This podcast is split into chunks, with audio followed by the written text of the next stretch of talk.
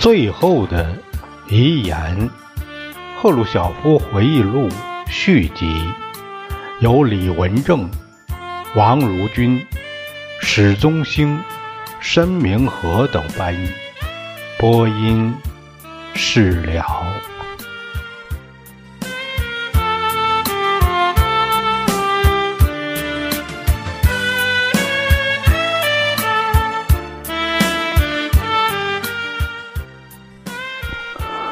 我们抵达纽约后不久，就听到我国海员称之为“十万火急”事件。我们的一名海员跳船逃跑了，他跑到一个警察局要求避难。我得到这个消息后，感到非常不安。我试图让他们平静下来。我说。别把这件事看得过重。既然他已经离开了，那就让他自己尝尝资本主义面包是什么样的滋味吧。过不了多久，他就会明白纽约面包的价钱是多少，它的味道如何。记者是跟着我，我知道我最好准备一下如何解释船员逃跑事件。果然不出所料。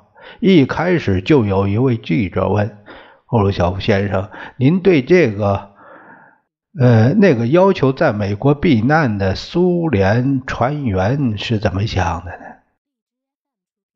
我回答说：“我想，我知道此事，我很遗憾，我替这个年轻人难过。他没有经验，没有专门技能。”我想他很难适应美国的情况，他的行为太鲁莽、太愚蠢了。如果他能告诉我他想留在美国，我会很乐意帮助他。现在他会尝到这是个什么样的滋味？紧张的气氛立刻消失了。记者们原来期待着我会做出截然不同的反应，他们认为我会谴责那个船员，甚至痛骂他一顿。但是，我愚弄了他们。我只是表示遗憾，而不是愤慨。结果，记者没能从这事件中捞出什么有价值的东西。喜欢制造耸人听闻的资产阶级记者。也无法对这个事件进行大肆宣扬。当时美国报纸全充满了如何对待赫鲁晓夫、应该组织什么样的示威和对我们加什么样的限制等之类的东西。例如，有一道命令，大意是苏联代表团不能离开纽约联合国所在的地区。这个就是说。美国政府禁止赫鲁晓夫离开曼哈顿，以保证他的安全，是这样，呃，是个这样的一个借口。缅西科夫大使提出抗议说，这种限制是个不友好的行动。我不知道这道命令是由联邦政府还是洛克菲勒州长签署的，但我们没有让。他来干扰我们，相反，我们觉得这些限制已揭露了美国的真面目。尽管对我们有许多针对性的反苏叫嚣，但我们决定要证明美帝国主义并不是万能。我们懂得自己应享有的权利。我应当提一下，在我看来，把纽约作为联合国总部所在地是个错误。坦率地说。这也是我们自己造成的。在决定联合国总部应设在哪里的时候，斯大林等有决定性的表决权。当时选择是在英国和美国之间，即在罗斯福和丘吉尔之间。斯大林是能使天平向这边或另一边倾斜的第三者。其实我也不是指责斯大林站在罗斯福一边。那时我们刚经历战争，斯大林觉得美国同其他资产阶级国家比较起来，有更高的资产阶级民主自由。我同意他的这些看法。其实当时只有美国才是主导的，美国才有资格，应该是这种，人家有实力啊。此外，美国不像英国那样，他没有任何海外殖民地。并且战后有这么一种感觉，就是美国不大可能来干涉欧洲大陆的事务。总起来，纽约在那时似乎是合适不过的选择。然而，历史却在不同的方向发展。美国现行的是一种国际宪兵的政策，所以他扮演了这种角色，同联合国格格不入。我现在倒认为，如果把联合国设在一个像英国那样古老的资本主义国家，会更好一些。在热烈讨论德国问题时，我曾建议把联合国迁到西柏林。我们的对手肯定不会承认这一建议的正确性，而且我相信他们不会让步。总有一天，人们认为有必要把联合国迁到一个条件更好的国家里。谁知道这一天会不会到来呢？现在许多非洲国家正从殖民压迫下解放出来，因此把联合国总部迁到另一个更合适的地方去，就显得特别重要了。那些非洲国家的代表来到这个不把黑人当人看待的国家里，感到非常愤慨，在那里存在着种族歧视。黑人不允许进餐馆和旅店，有许多写着“只限白人”的招牌。黑人受压的唯一原因是他们的黑色皮肤，这简直是荒谬至极。有时驻联合国的非洲代表就受到这样的侮辱。我们驻纽约的外交官们生活并不太差。我记得安排我们住的地方虽然不算。什么豪华？但我们非常满意的。我们住的地方在纽约市中心，刚好在人口最稠密的地方。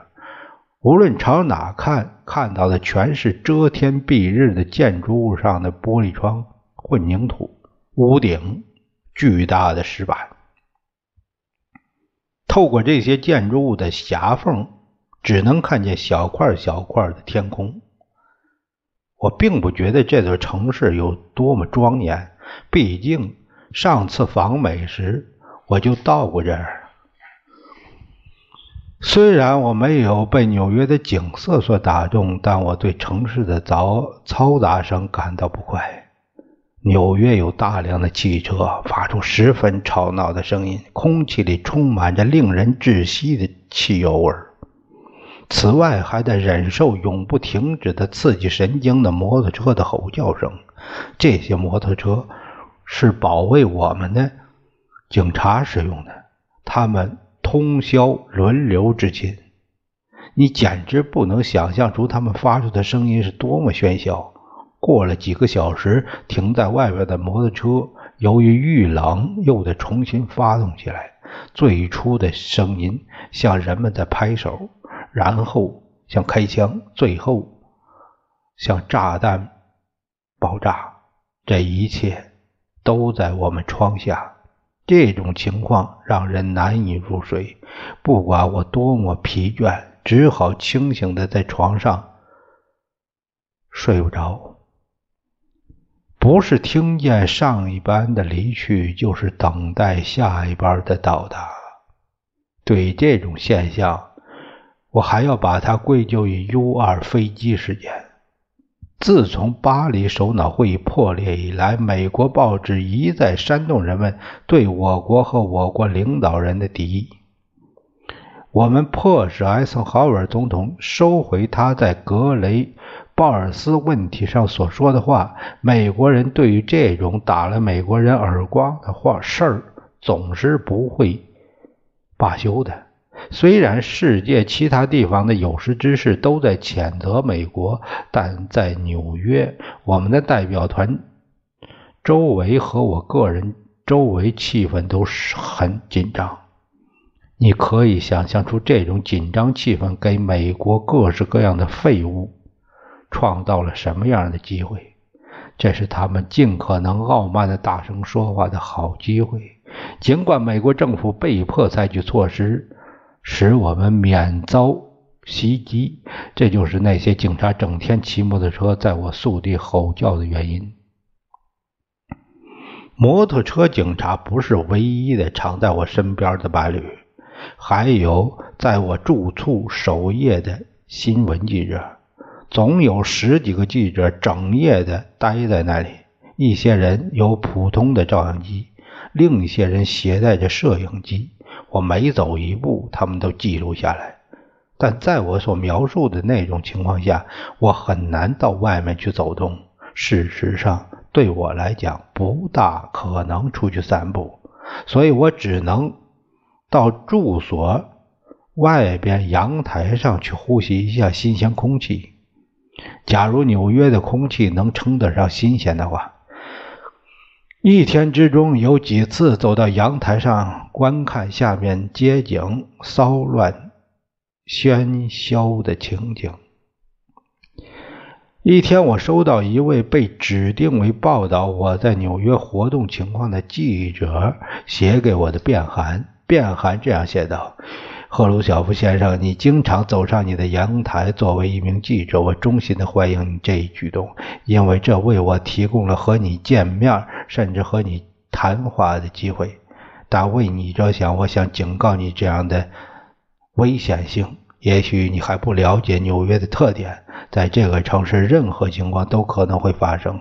谁知道有什么阴谋暗害你的计划？有人可以从飞驰的汽车上或街上对面的窗子里向你开枪。作为一个希望你安然无恙的人来讲，我想劝你再不要到阳台上去，这样会使你暴露在十分可能的危险之中。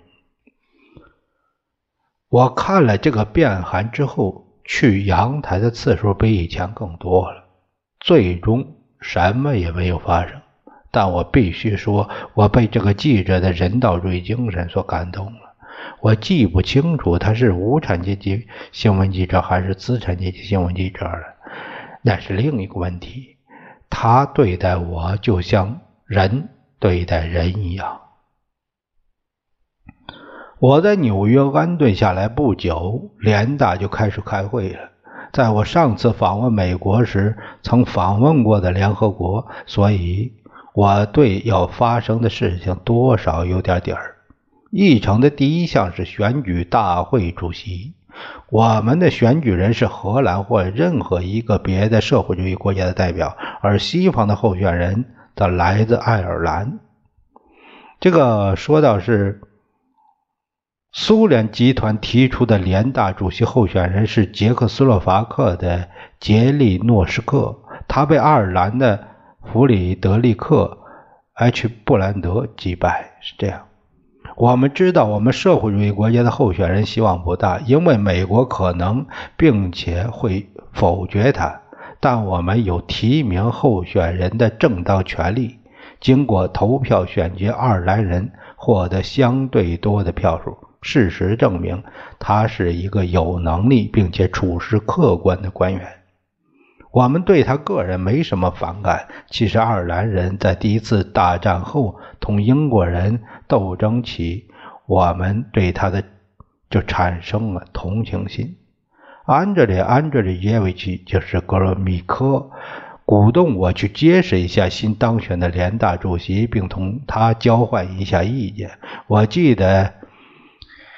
他是爱尔兰知识分子代表、大学教授一类的人物，他给我留下了很好的印象。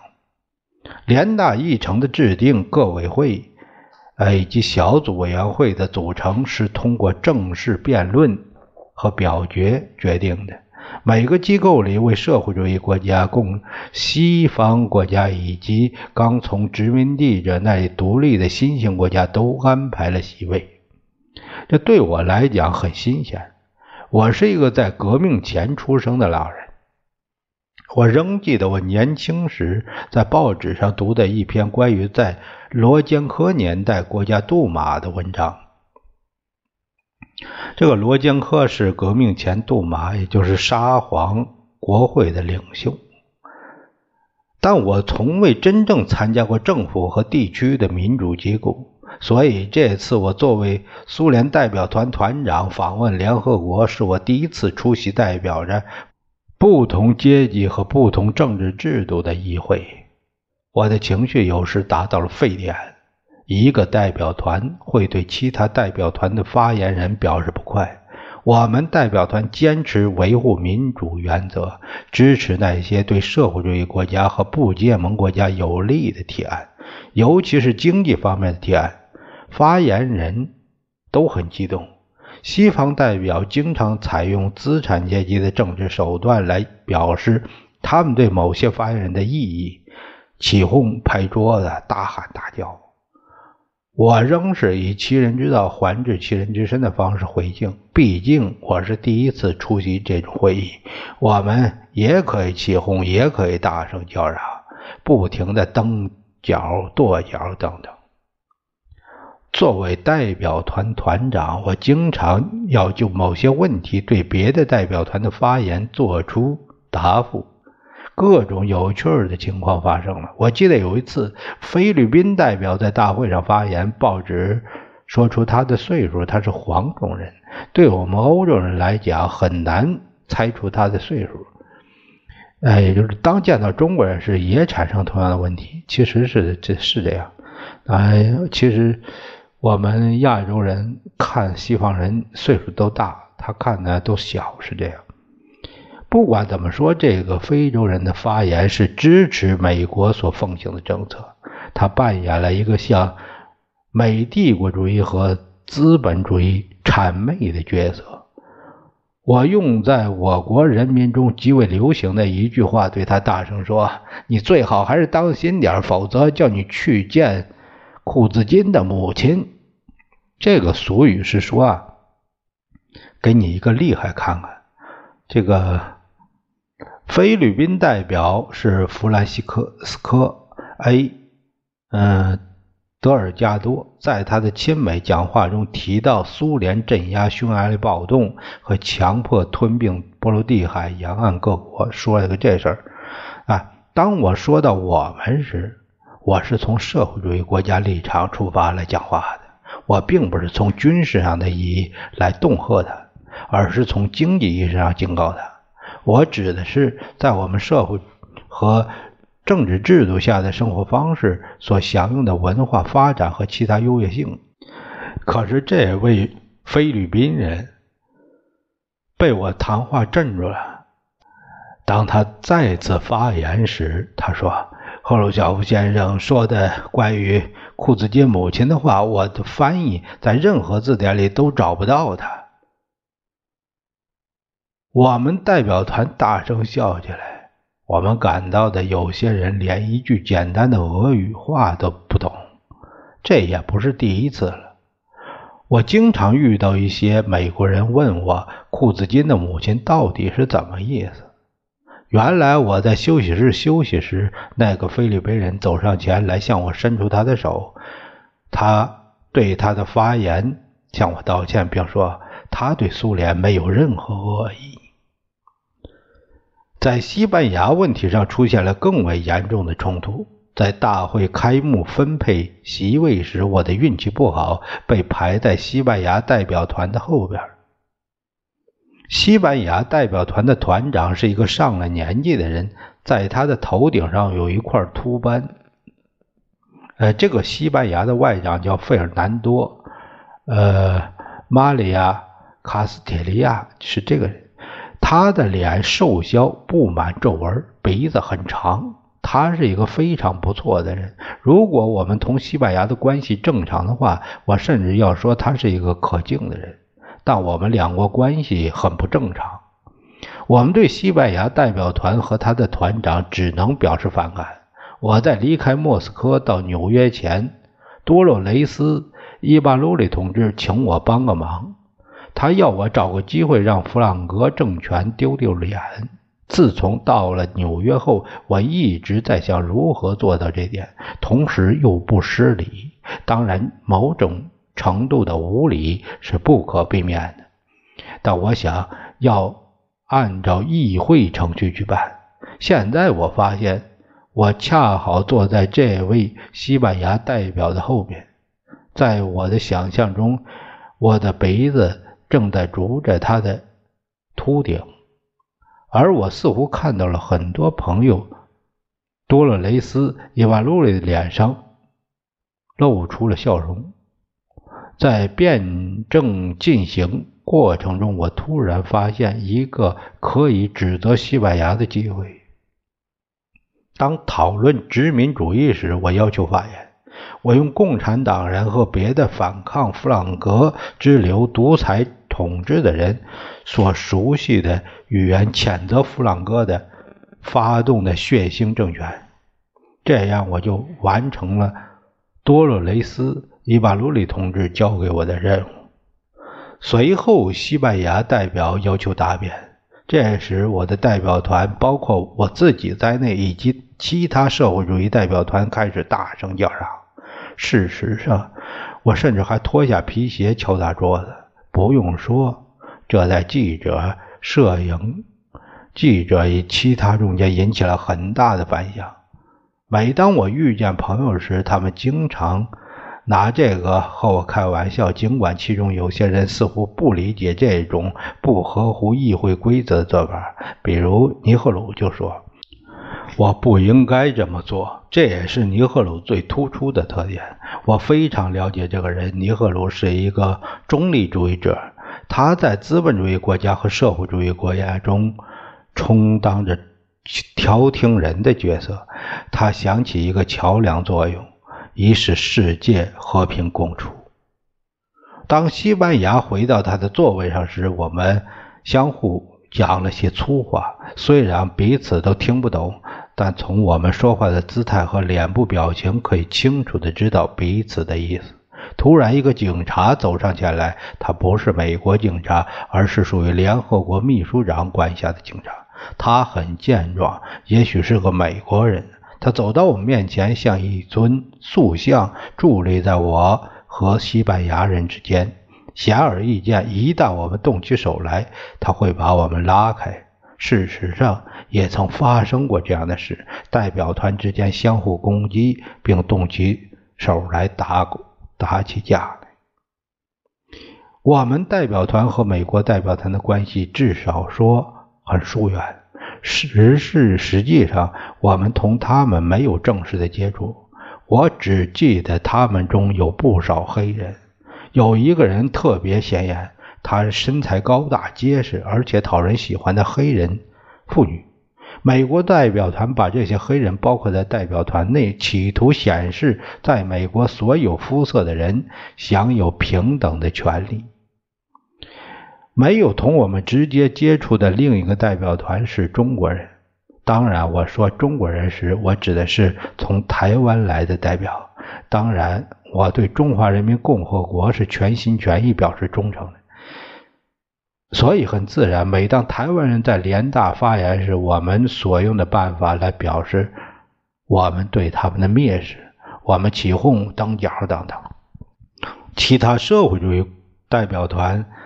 和我们一样进行这样一种抗议活动，我们尽一切可能剥夺台湾的席位，并把他的代表资格移交给真正的中国代表北京政府。我真诚的希望，随着这么多的前殖民地国家加入联合国，在表决对中华人民共和国获得席位的提案时，力量对比显得有利于我们。但不幸的是，虽然许多前殖民地国家理论上获得独立，但实际上他们仍处于殖民者的蹂躏之下，所以他们投的票和美帝的一样。关于我们同资本主义国家和发展中国家代表团的交往，就讲这些。我应该说说其他社会主义国家的事情。一句话，我们这些代表团的关系是密切和睦的。我们对某种问题的立场是一致的，其他社会主义国家代表们有充分的机会表达他们的意见，而他们的观点很少同我们产生分歧。但就在这个时候，地平线出现了一块乌云，并且在社会主义国家之间的关系投下了阴影。问题出在罗马尼亚代表团上。这个罗马尼亚代表团由党的领导人格奥尔基，呃，乔治乌德治率领，外交部长是阿姆拉姆布纳丘。我对他们个人并没什么反感，他们是有才华的人，有智慧的人，十分了解国际政治。我肯定喜欢并尊重他们的外交部长，但罗马尼亚人同其他社会主义国家代表团不同，他们在联大期间要做的事或要讲的话，都不事先通知一下兄弟国家。罗马尼亚人一直在国际讲坛上想搞自己的一套，以表明罗马尼亚是完全独立的。结果，他们经常使其他社会主义国家代表团大吃一惊。我对此并并不是特别烦恼。我想，这可能是罗马尼亚人办事的方法问题，但其他一些同志很恼火。并提出异议。他们觉得罗马尼亚人一点也沉不住气，总想赶在别人前面。我们希望冷静地处理整个事件。只要在社会主义国家团结这个基本问题上，他们做的不越轨就行。就我自己所言，他们是想强调罗马尼亚独立的立场。后来变得清楚的是，这种行为不仅仅限于这些代表，也是由于罗马尼亚推行的一项总路线所决定的。在我们同乌克兰和白俄罗斯两个兄弟共和国之间，没有这种问题影响我们的关系。我对他们，呃，为大会做出贡献特别感兴趣。当乌克兰和白俄罗斯代表在大会上发言时，我特别重视。我要求这两个代表团用乌克兰语和白俄罗斯语发言。首先，从原则上讲，苏联是多民族国家，各民族讲自己的语言。我认为这一点非常重要。但更重要的是，我希望这些发言能在美国和加拿大产生政治影响。因为居住在北美的几十万乌克兰人和白俄罗斯人中间产生正共鸣，我肯定我们的乌克兰和白俄罗斯代表的发言一定会通过无线电广播发出去，让居住在美国和加拿大的乌克兰和白俄罗斯的后裔能听到。